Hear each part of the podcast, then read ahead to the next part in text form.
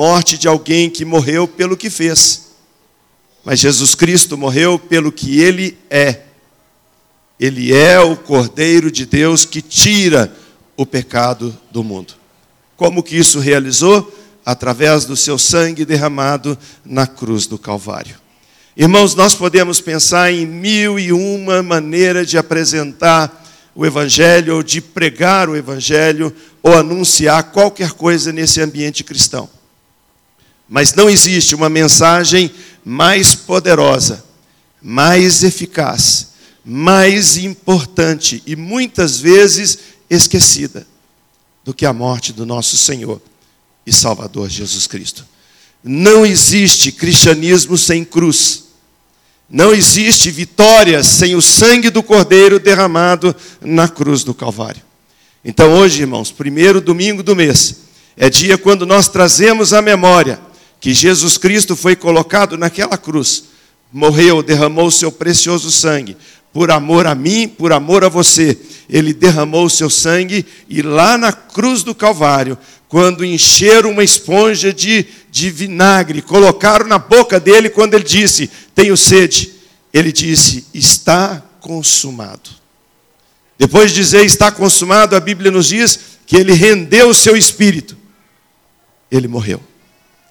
Hoje, daqui a pouco, juntamente com os nossos diáconos, vamos estar distribuindo os elementos e trazendo a nossa memória que Jesus Cristo morreu na cruz do Calvário. Mas quando nós trazemos essa história, quando nós trazemos à memória esse significado profundo, ele traz para cada um de nós, todos nós aqui, um momento de reflexão. Porque, da mesma forma que essa mensagem e essa lembrança nos traz esperança para a vida eterna, traz também juízo, juízo, condenação para aqueles que não se renderam a Cristo. Então, amados, existe só um pré-requisito. Se você nos visita nessa manhã, é de outra igreja, ou se você ultimamente não tem frequentado igreja, entrou aqui hoje por um convite, nós o convidamos a participar desse momento da ceia. Mas antes de tocar nos elementos, nós convidamos você a arrepender dos seus pecados, a reconhecer o poder do sangue de Jesus, a voltar o seu coração para Deus, porque essa é a única condição que nós temos para poder pegar do pão e do cálice e participar da ceia do Senhor. Outro detalhe: crianças menor de 12 anos são a idade, 12 anos, a idade que nós batizamos na IMC. Que nós entendemos que é uma idade onde as crianças, já um pré-adolescente, já entende o que significa morrer para esse mundo e nascer para Cristo. Então, até 12 anos de idade, nós não entregamos a ceia direto para as crianças. O diácono não serve para a criança de forma direta, mas ela não está impedida de tomar a ceia, se você, responsável por ela, tem ensinado a ela o que significa a ceia. Aqui não é a hora de um lanche, não é a hora de um piquenique, não, é, não vamos comer porque estamos com fome, não vamos beber do cálice porque estamos com sede. Vamos fazer isso para trazer a memória que por amor Jesus Cristo morreu na cruz do Calvário. Foi claro, irmãos? Sem dúvida, não é? Muito claro? Deus abençoe você. Quero convidar você a abrir a sua Bíblia no livro de 2 Coríntios, capítulo 5. Espero conseguir falar até o final, mas acho que vai dar certo. 2 Coríntios, capítulo 5, versículo de 18 a 19. Estamos, estaremos trabalhando ao longo desse ano sobre tempo de conexão. Você vai ver ao longo do ano, nós vamos fazer um banner e vamos colocar na igreja. Nós vamos trabalhar é, usando a tecnologia que nós temos e a linguagem atual. Nós vamos falar sobre conexão 5G. Ao longo do ano você vai escutar isso. É coisa que faz parte do seu dia a dia. Você ouve isso com frequência. A televisão fala toda hora sobre programações daquilo que está chegando na nossa nação 5G mas nós queremos dizer que aqui na igreja já chegou a nossa conexão 5G. Vamos estar trabalhando sobre cinco temas importantes ao longo do ano, que começam com a letra G. Dentre elas, nós vamos falar sobre ganhar vidas para Jesus, ou seja, evangelizar. Então, ao longo do ano, você vai escutar sobre o primeiro G. Não sei se nós vamos estar numa sequência igual eu estou falando aqui, mas o importante é que um dos Gs é ganhar. O segundo G que nós vamos trabalhar ao longo desse ano é sobre gratidão. O homem de Deus, a mulher de Deus, um servo de Deus é uma pessoa grata. Ela é grata porque ela sabe de onde veio e o que Deus fez na sua vida. Gratidão é de Deus. Fala comigo, gratidão é de Deus. Amém. Então nós vamos falar também sobre gratidão. Vamos falar também sobre governo. O governo de Cristo. Com isso, nós vamos estar trabalhando aqui na igreja sobre senhorio. Muitas vezes nós queremos o Salvador, mas não queremos um Senhor. Queremos alguém que seja simplesmente aval das nossas escolhas, mas não o dono das nossas decisões. Nós vamos estar ao longo do ano trabalhando sobre senhorio com o tema de governo. Vamos estar falando também sobre graça. Graça, graça é o que nos faz estarmos aqui hoje, pois a Bíblia diz que pela graça somos salvos. Então nós vamos trabalhar ao longo do ano sobre o que Deus fez para nós o que ele fez por nós, a sua bondade, a sua misericórdia, o seu amor, a sua longanimidade. Vamos estar trabalhando sobre graça e vamos falar também sobre generosidade. Fala comigo, generosidade. Generosidade. Vamos lá. Generosidade. O que, que significa isso? Que o crente em Jesus Cristo é generoso. O nosso coração é generoso. Generosidade é dar, é entregar, é distribuir, é abrir mão. Generosidade não tem nada a ver com o que sobra. Generosidade tem tudo a ver com aquilo que faz parte de mim, preciso, mas eu sou generoso. Eu olho para alguém e dou. Eu dou o meu coração, eu dou os, dos meus bens, eu dou da minha, do meu tempo, eu dou. Nós vamos estar trabalhando então sobre generosidade ao longo desse tempo, falando sobre 5G. Vamos colocar uns banners, alguma coisa que te faça lembrar. Vamos caminhar nessa direção, falando sobre conexão. Queria convidar você a participar, não perder os cultos. Está participando, anotando, você pode pegar também pela internet aquilo que é gravado, mas o nosso desafio é que ao longo desse ano nós possamos ser como a nossa juventude vai fazer agora no acampamento: conexão vertical e conexão horizontal. Conexão com pessoas e conexão com Deus. Amém, queridos? Quero então abordar um pouquinho que fala sobre conexão com os perdidos, ou seja, letra G, o ganhar. Diz assim em 2 Coríntios 5, 18 e 20 a 20. Ora, tudo provém de Deus, que nos reconciliou consigo mesmo por meio de Cristo e nos deu o ministério da reconciliação, a saber que Deus estava em Cristo reconciliando consigo o mundo, não imputando aos homens as suas transgressões, e nos confiou a palavra da reconciliação, de sorte que somos embaixadores em nome de Cristo. Como se Deus exortasse por nosso intermédio, em nome de Cristo, pois rogamos que vos reconcilieis com Deus reconciliação. A Bíblia diz aqui que nós somos reconciliados em Cristo. Reconciliados em Cristo para sermos reconciliadores. Existem alguns textos na palavra de Deus que a gente lê e às vezes fica um pouco intrigado, querendo entender a essência de tudo aquilo. Quando a gente pega no Evangelho de Marcos, tem o texto de Mateus, capítulo 15, tem também em Marcos, falando que uma mulher chegava para Jesus e falava com ele assim: Senhor, a minha filha está muito doente. Uma mulher cananeia.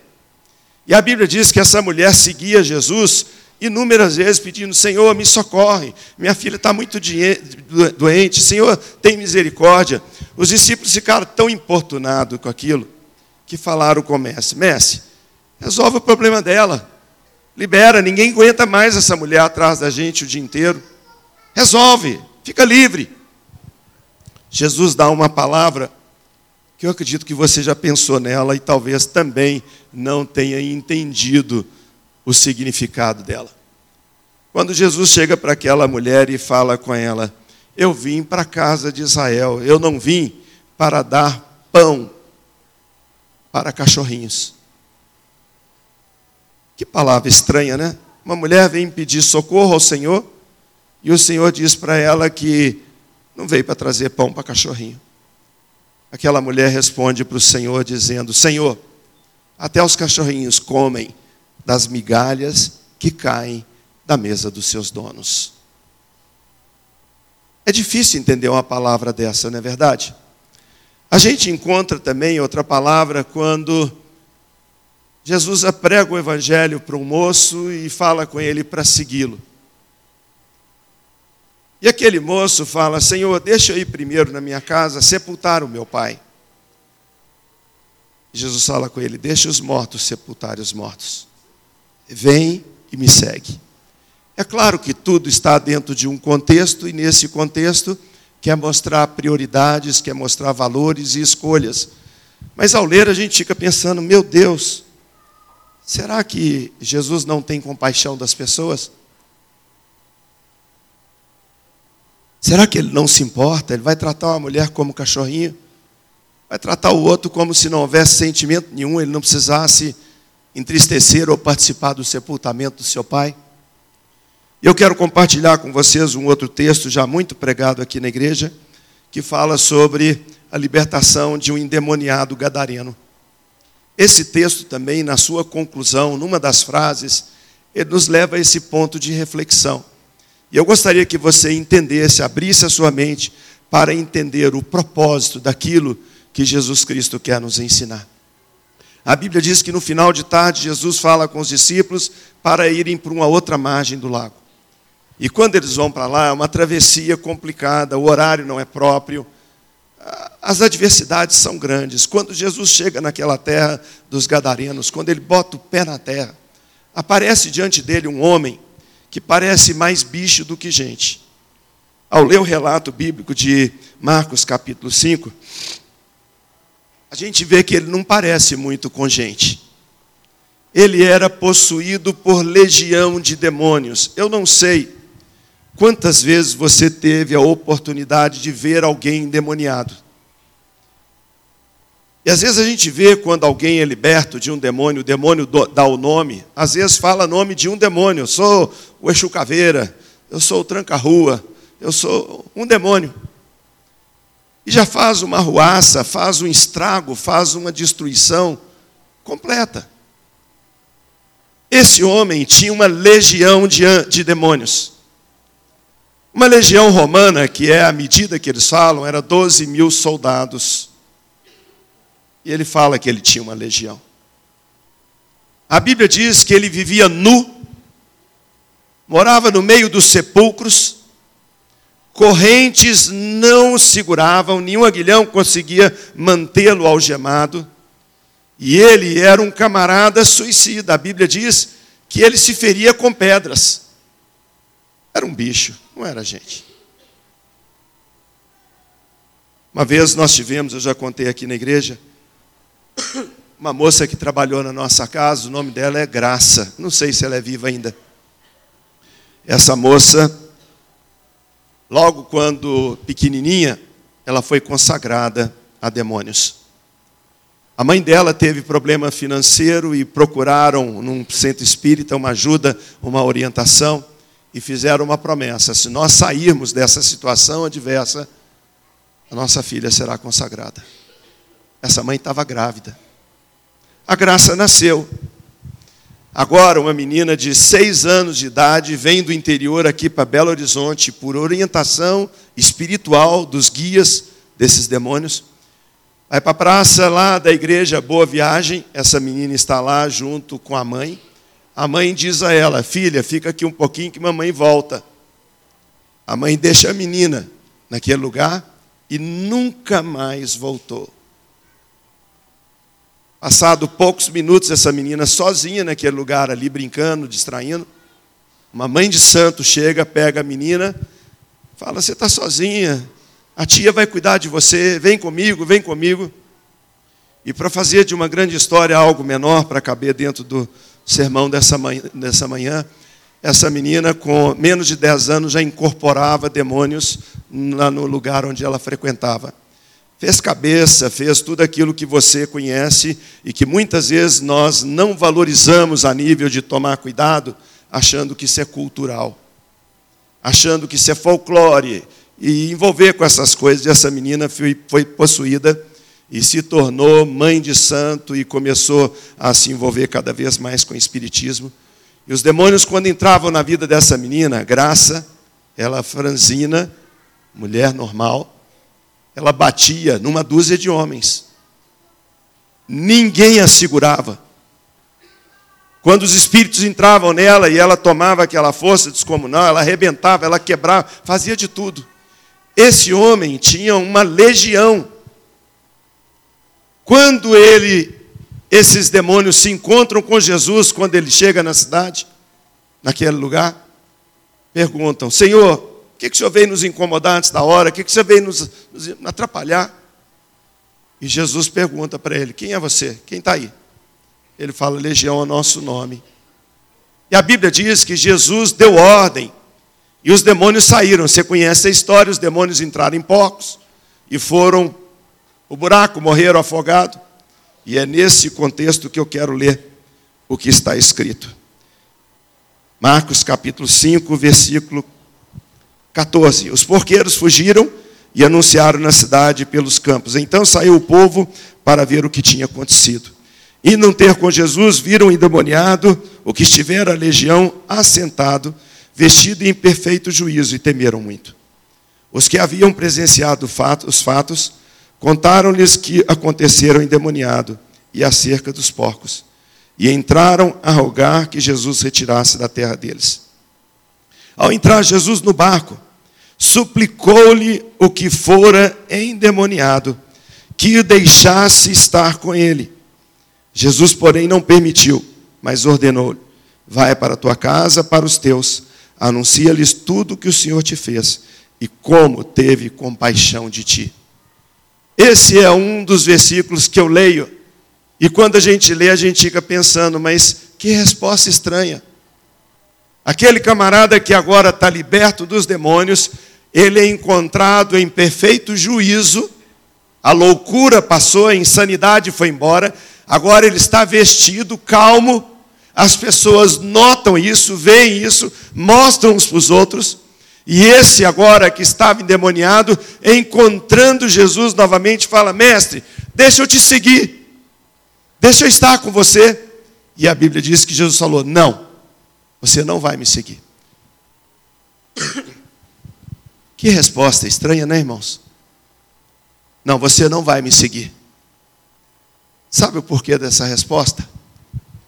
Exatamente porque Deus é um Deus de propósito.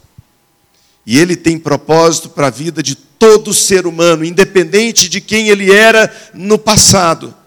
Mas sim, exatamente depois do momento que ele é reconciliado com Cristo.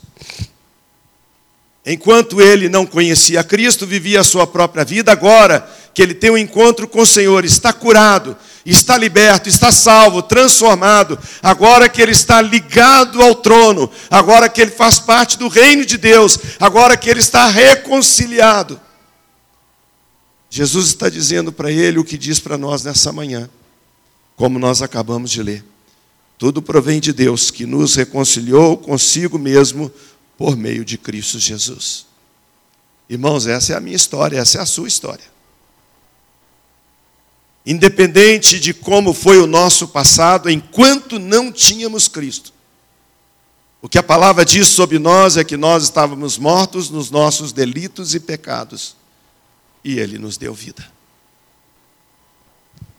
Essa igreja vai perder toda a sua função, toda a sua capacidade de influência, todo o poder eterno de Deus para fazer o papel principal que ela tem, se ela desviar o seu caminho da mensagem da cruz. Nós precisamos desesperadamente voltar para essa realidade eterna de que nós, cada um de nós que fomos reconciliados com Deus, temos o compromisso, a responsabilidade, a tarefa, a missão, o chamado de sermos anunciadores das boas novas. Isso não tem nada a ver com fazer curso de seminário. Isso não tem nada a ver com entrar numa escola cristã e fazer, aprender alguma coisa sobre como pregar. Isso tudo só pode ajudar. Mas Deus chamou você, você, para ser alguém que vai anunciar o que Cristo fez na sua vida. Vai para a tua casa, para os teus, anuncia a eles tudo que o Senhor te fez e como teve compaixão de você. O que tem que fazer, João? Não é pegar um texto, um versículo, não. O que você tem que fazer, o que nós temos que fazer, é mostrar para a pessoa com quem nós estamos envolvidos que nós estávamos mortos em nossos delitos e pecados, até o dia que encontramos a Cristo. Andávamos perdidos e sem esperança. Nós não tínhamos propósito para a nossa existência, ou propósito totalmente errado. Pensávamos em conquistar, em ter e possuir, em ter alegria e felicidade, e é o que o mundo busca. Mas o que a palavra de Deus diz a respeito da sua vida é que Deus te chamou, reconciliou a sua vida, para que você seja um reconciliador.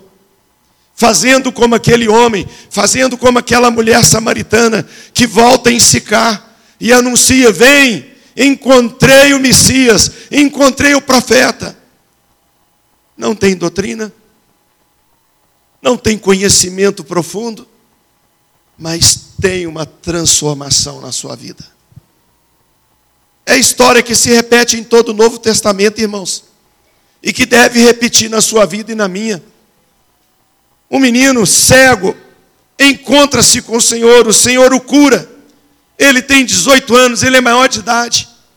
Agora ele está enxergando. Jesus faz aquilo e os religiosos querem contrapor, querem de alguma maneira complicar a vida do Senhor. Perguntam para o pai do menino: Esse menino é, é de fato filho seu? É, é meu filho. E ele de fato era cego? Sim, ele era cego. Eles vão fazendo a pergunta como se quisesse desarmar alguma coisa ou colocar uma situação adversa ao Senhor Jesus. Até que chegam de novo para o jovem. Fala, dá glória a Deus, fala a verdade, não minta. Seja verdadeiro e diz: Você de fato era cego? Quem é aquele que te curou? Eles querem de todas as maneiras colocar Jesus numa situação adversa.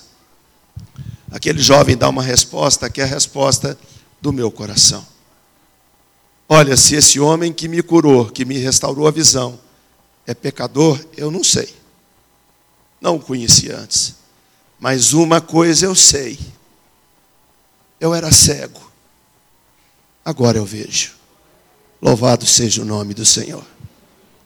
O que, que você tem que você pode falar para alguém a respeito de Cristo? Você pode dizer quem você era e mostrar que você é nova criatura, aquele que está em Cristo é nova criatura, as coisas velhas já passaram, eis que tudo se fez novo. Nós somos lavados, remidos, comprados pelo sangue de Cristo. Somos novas criaturas. Essa igreja pode ensinar muitas coisas. Nosso departamento infantil pode ensinar muita história bíblica na, na, para as nossas crianças. Os cursos que nós oferecemos na igreja pode abençoar o seu casamento, pode te ajudar na educação dos seus filhos, pode ajudar no seu relacionamento com a sua esposa, pode fazer de você um homem ao máximo, isso tudo pode te ajudar. Mas se você não abrir o coração para receber Jesus Cristo como seu único e suficiente Salvador, você pode ter um bom casamento e ainda assim ir para o inferno. Nós podemos trazer pessoas para fazer curso de finanças com Gêmeos e a Miriam. Eles podem resolver os seus problemas financeiros através de disciplina, através de prioridades, através de orientação bíblica. Mas eles vão deixar o seu dinheiro aqui na terra e vão para o inferno se não tiverem Jesus como Senhor e Salvador. Amado, isso não pesa o seu coração? isso não traz uma angústia na nossa alma, a ponto de dizer: Senhor, eu não posso deixar de falar daquilo que eu vi e ouvi. Mas ninguém pode dar o que não tem. A primeira coisa que nós precisamos é vida com Deus, é encontrar Jesus Cristo como Senhor e Salvador e depois anunciar para os outros, como Jesus disse para aquele homem: Não, você não vai me seguir. Volta para a tua casa, vai para os teus e anuncia a eles como o Senhor agiu de bondade com você. Me impressiona, irmãos, me impressiona. Alguns de nós já ter anos de convertido e nunca ter levado uma pessoa a Cristo. Me impressiona. Me impressiona alguns de nós ter resolvido a sua vida em áreas e não ter colocado a sua vida à disposição do Senhor. Me impressiona quando nós falamos que nós somos uma igreja em célula e cria-se esse estigma de que não gosta de célula, não gosta disso, não gosta daquilo. Irmãos, célula não passa, não passa de um projeto, uma estratégia onde nós ajuntamos no nosso lar, no lar de alguém, na escola, no trabalho, pessoas para ouvirem do amor de Jesus onde nós convidamos alguém para estar conosco, para um cafezinho, para um encontro. Não é uma reunião formal ou informal com membros da igreja, com crentes. É crente sim, mas se a sua cela não tem um convidado, se ela não tem uma pessoa para ouvir de Cristo, ela não está cumprindo o seu propósito principal. Falar do amor de Jesus, para que outros conheçam a Cristo. Ah, pastor, eu não posso ir em cela nessa ocasião porque estou estudando à noite, estou trabalhando. Não, não é uma questão de cobrança, irmãos. É uma questão de coração. Porque tudo que para você e para mim é importante, tudo, nós arrumamos horário. Tudo que para nós tem valor, nós ajeitamos na nossa agenda, nós mudamos e ganhar almas para Jesus, falar do amor de Deus para o perdido, anunciar para os nossos companheiros que Jesus Cristo é a esperança, é mais importante do que simplesmente segui-lo. Senhor, deixa eu estar com você, deixa eu te seguir, deixa eu ser o décimo terceiro, são doze, cabe mais um. Não, você não vai me seguir. Você vai voltar para a sua casa e vai dizer para os teus: como o Senhor se compadeceu de você, como o Senhor entrou na sua vida. Deus nos chamou para fazermos parte do ministério de reconciliação. Isso é algo tão significativo, irmãos, que a Bíblia diz, o apóstolo Paulo falando, diz que eu e você somos embaixadores de Deus. Aqueles que representam o reino que nos enviou. Nós somos representantes do reino de Deus, somos representantes do reino eterno. Por isso, Ele nos coloca em todos os lugares do mundo como representante do seu reino, onde a nossa vida demonstra, a nossa vida revela, a nossa vida expõe que existe um reino, existe um rei e que nós somos representantes dele na terra. Somos embaixadores em nome de Cristo. Eu queria começar esse período letivo nosso, de 2020, lançando esse desafio que aperta o nosso coração. Fomos reconciliados quando encontramos a Cristo. Recebemos dele o ministério da reconciliação para trazer outros para Cristo. E para isso ele nos deu uma autoridade, poder delegado quando ele disse: Você é meu embaixador, você é meu representante. Quando recebemos a Cristo, nosso coração ardia por isso, não é verdade? Dá uma olhada no seu tempo, quando você deu a vida para Jesus. Traz a memória. Um ano, dois anos, dez anos, vinte anos, seis meses. Que acontecia naquela época?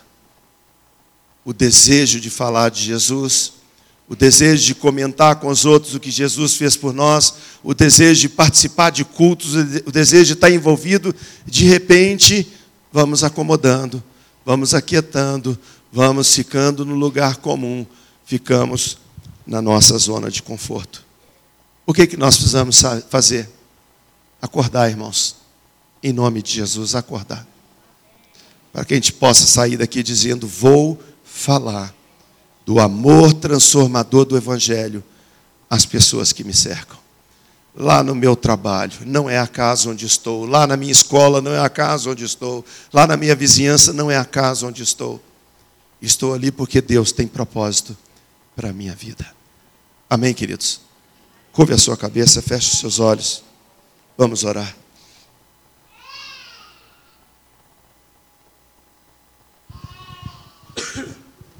Não fostes vós que escolhestes a mim, disse Jesus. Pelo contrário, eu vos escolhi a vós outros e vos designei para que vades e deis fruto, e o vosso fruto permaneça. Nós somos chamados para produzir fruto. Fomos desafiados para servir o Senhor. Ainda que o desejo maior do nosso coração seja, Senhor, me deixa te seguir que o Senhor está dizendo para nós é me seguir, é falar do meu amor para o perdido. Deus querido, nós queremos agradecer, porque agora, quando vamos participar da ceia, vamos trazer à nossa memória a demonstração do teu amor. Vamos trazer à memória a maior prova de amor jamais contada. Vamos trazer à memória que Jesus Cristo se entregou na cruz do Calvário para nos salvar dos nossos pecados. Ó Deus, da mesma forma, usa a nossa vida para que nós possamos levar o Evangelho a outros e que outros também se rendam a Cristo. Se algum de nós nessa manhã se sente incapaz, se alguém entrou aqui nessa manhã se sente não preparado ou tem vergonha, qualquer coisa assim, em nome de Jesus Cristo Nazareno, eu repreendo essa palavra do diabo e declaro sobre o teu povo, Senhor de que nós temos em nosso coração, na nossa mente, no nosso ser, as palavras transformadoras do Evangelho. E que nós vamos sair deste lugar, Deus, ao longo desse ano de 2020 e vamos ganhar pelo menos uma vida para Jesus. Nós vamos fazer mudança, nós vamos ser de fato embaixadores do Senhor, para a glória do Teu nome, Senhor. Nós queremos ser usados. Enche-nos, ó Deus, do Teu poder e da Tua graça. Semeia a nossa vida nessa cidade de Belo Horizonte. Em qualquer área de trabalho, em qualquer escola, em qualquer lugar. Que possamos refletir a luz de Cristo. Que possamos demonstrar que Jesus Cristo é o caminho, a verdade e a vida. É o que pedimos a gratos em nome de Jesus. Amém. Amém. Nós vamos participar agora da ceia. Quero convidar os diáconos a vir aqui à frente. Como eu disse no início, só existe um pré-requisito para você participar da ceia. É você ter uma vida com Deus. Se você entrou aqui nessa manhã, afastado de Deus, seu coração está frio, você tem tempo para fazer uma oração, dizer: Deus, me recebe em tua presença. Senhor, eu me arrependo dos meus pecados. Você que está aí em cima, aqui embaixo também, é tempo de arrependimento. É tempo de declarar que Jesus Cristo é o nosso Senhor, o nosso Salvador. Como eu disse, você tem uma criança do seu lado, você já falou para ela o que significa a ceia do Senhor. Pegue do cálice, pegue do pão. Você, pai, mãe, responsável, entrega a criança. Ninguém coma, ninguém beba.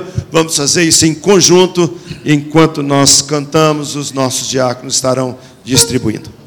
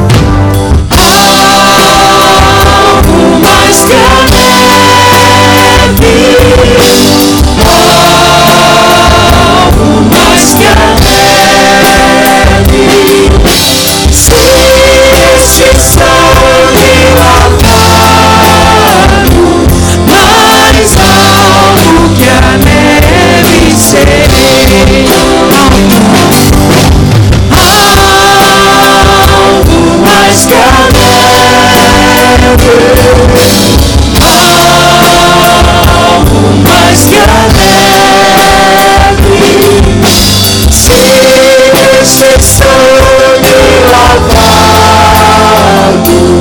mais algo que é a neve ser.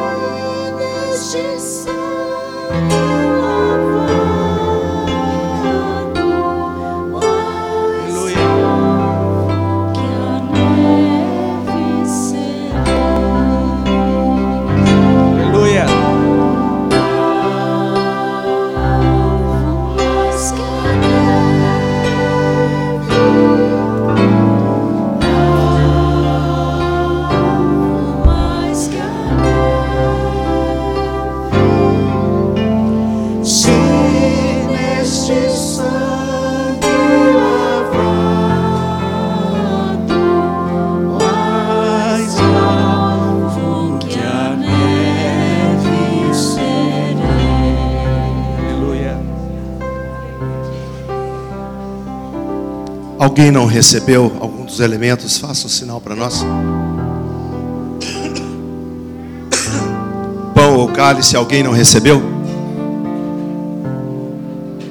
Está escrito em Mateus capítulo 26, versículo 26 assim: Enquanto comiam, tomou Jesus um pão e, tendo abençoado, partiu, deu aos seus discípulos, dizendo: Tomai e comei, isso é o meu corpo.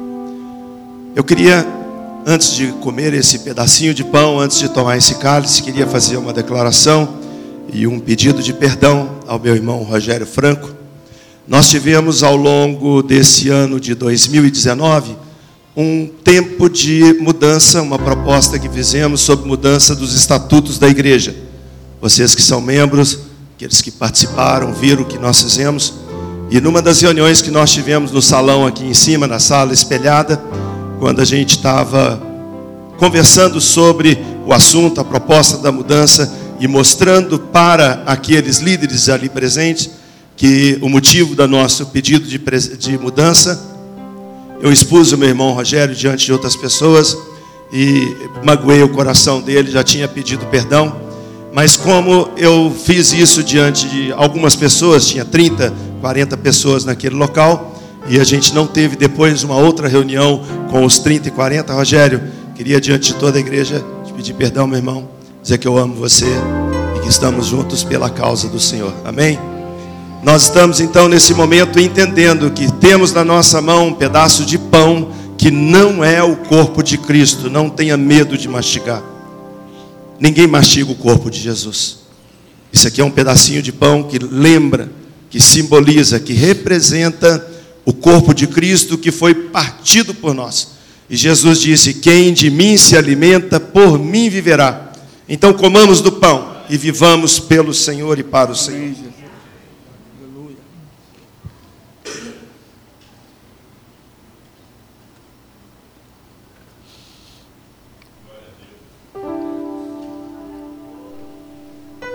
A seguir, tomou Jesus um cálice, tendo dado graças, o deu aos seus discípulos, dizendo: Bebei dele todos, porque isso é o meu sangue, o sangue da nova aliança, derramado em favor de muitos para a remissão de pecados. E digo-vos: dessa hora em diante, não beberei desse fruto da videira até aquele dia em que hei de beber novo convosco no reino do meu Pai. Quando nós bebemos desse cálice, não estamos tomando o sangue de Jesus. Ninguém mais o coloca na cruz ninguém mais. O nosso Senhor ressuscitou, está à destra de Deus, assentado no trono, Senhor dos senhores, Rei dos reis, e vivo aqui entre nós. Tomemos do cálice, lembrando que há poder no sangue de Jesus.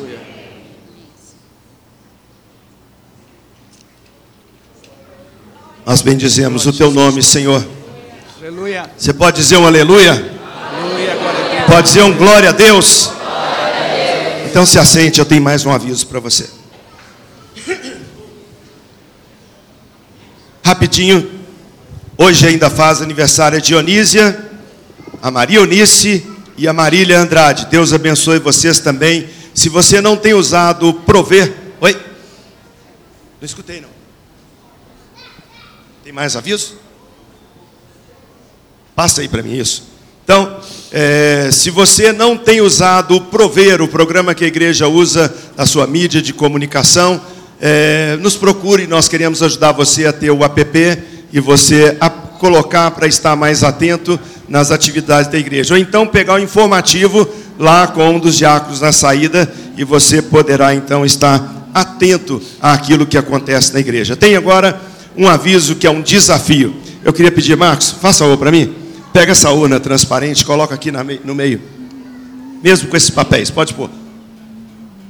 Irmãos, nós temos visto a calamidade que está ao nosso estado, a nossa cidade, e muitos de nós temos conhecidos, pessoas amigas, pessoas aí que estão é, no momento crítico e que perderam tudo, tudo. Alguns perderam até parentes por causa das enchentes que aconteceram em Belo Horizonte. Nossa igreja foi desafiada domingo passado de manhã e à noite falamos sobre a possibilidade de nós cotizarmos, ajudar a comprar material de higiene pessoal e material de limpeza. Queria agradecer aqueles que ao longo da semana trouxeram esses materiais E nós, através do bazar da igreja, da ação social, levantamos uma oferta de 500 reais, compramos o material, compramos bastante material de limpeza e já entregamos aqui na Sociedade Bíblica, porque eles têm frente de trabalho que eles estão fazendo isso. Mas eu acredito que quando a gente faz isso, através de algo impessoal, parece que nos tira a possibilidade de sermos aquilo que a gente falou, gente generosa. Então eu queria convidar você, enquanto nós cantamos uma canção, você sair do seu lugar, vir aqui colocar uma oferta nesse, nessa urna transparente. Essa oferta vai ser usada para comprar material de higiene, material de limpeza, para nós abençoarmos as pessoas que estão passando hoje por luta. Se você não tem nada no bolso, não tem como fazer agora, pode fazer à noite ou durante a semana. Pode colocar a sua oferta enquanto nós cantamos e logo depois desse momento nós estamos despedidos. Senhor te abençoe, te guarde. Você que está em cima, quiser ofertar, por favor, não coloque nessa urna aí. Isso é dízimo oferta da igreja. O que será colocado nessa urna transparente será levado para esse projeto de abençoar as pessoas que estão desabrigadas e que tiveram suas, suas casas invadidas. Amém, irmãos? Vamos ficar em pé? cumprimentando os outros. Se você tem o desejo de abençoar, saia do seu lugar e traga a sua oferta. Fiel é tua palavra, ó Senhor. Perfeito seus caminhos, meu Senhor. Pois ele tem o dedo, também seres poderoso pra fazer infinitamente mais, pra fazer infinitamente mais do que tudo que pedimos,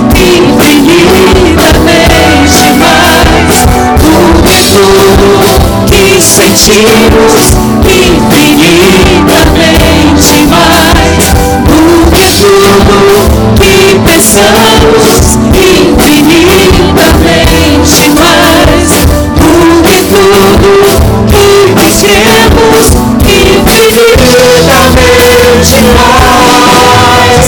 Fiel é tua palavra,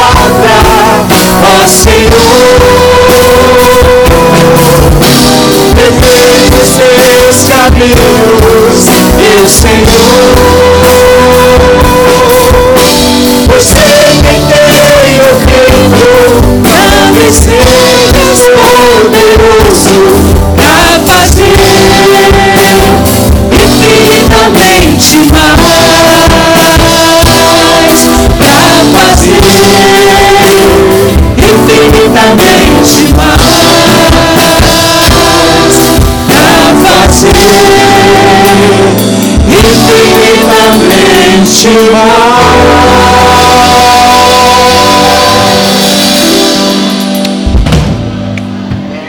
Obrigada, gente.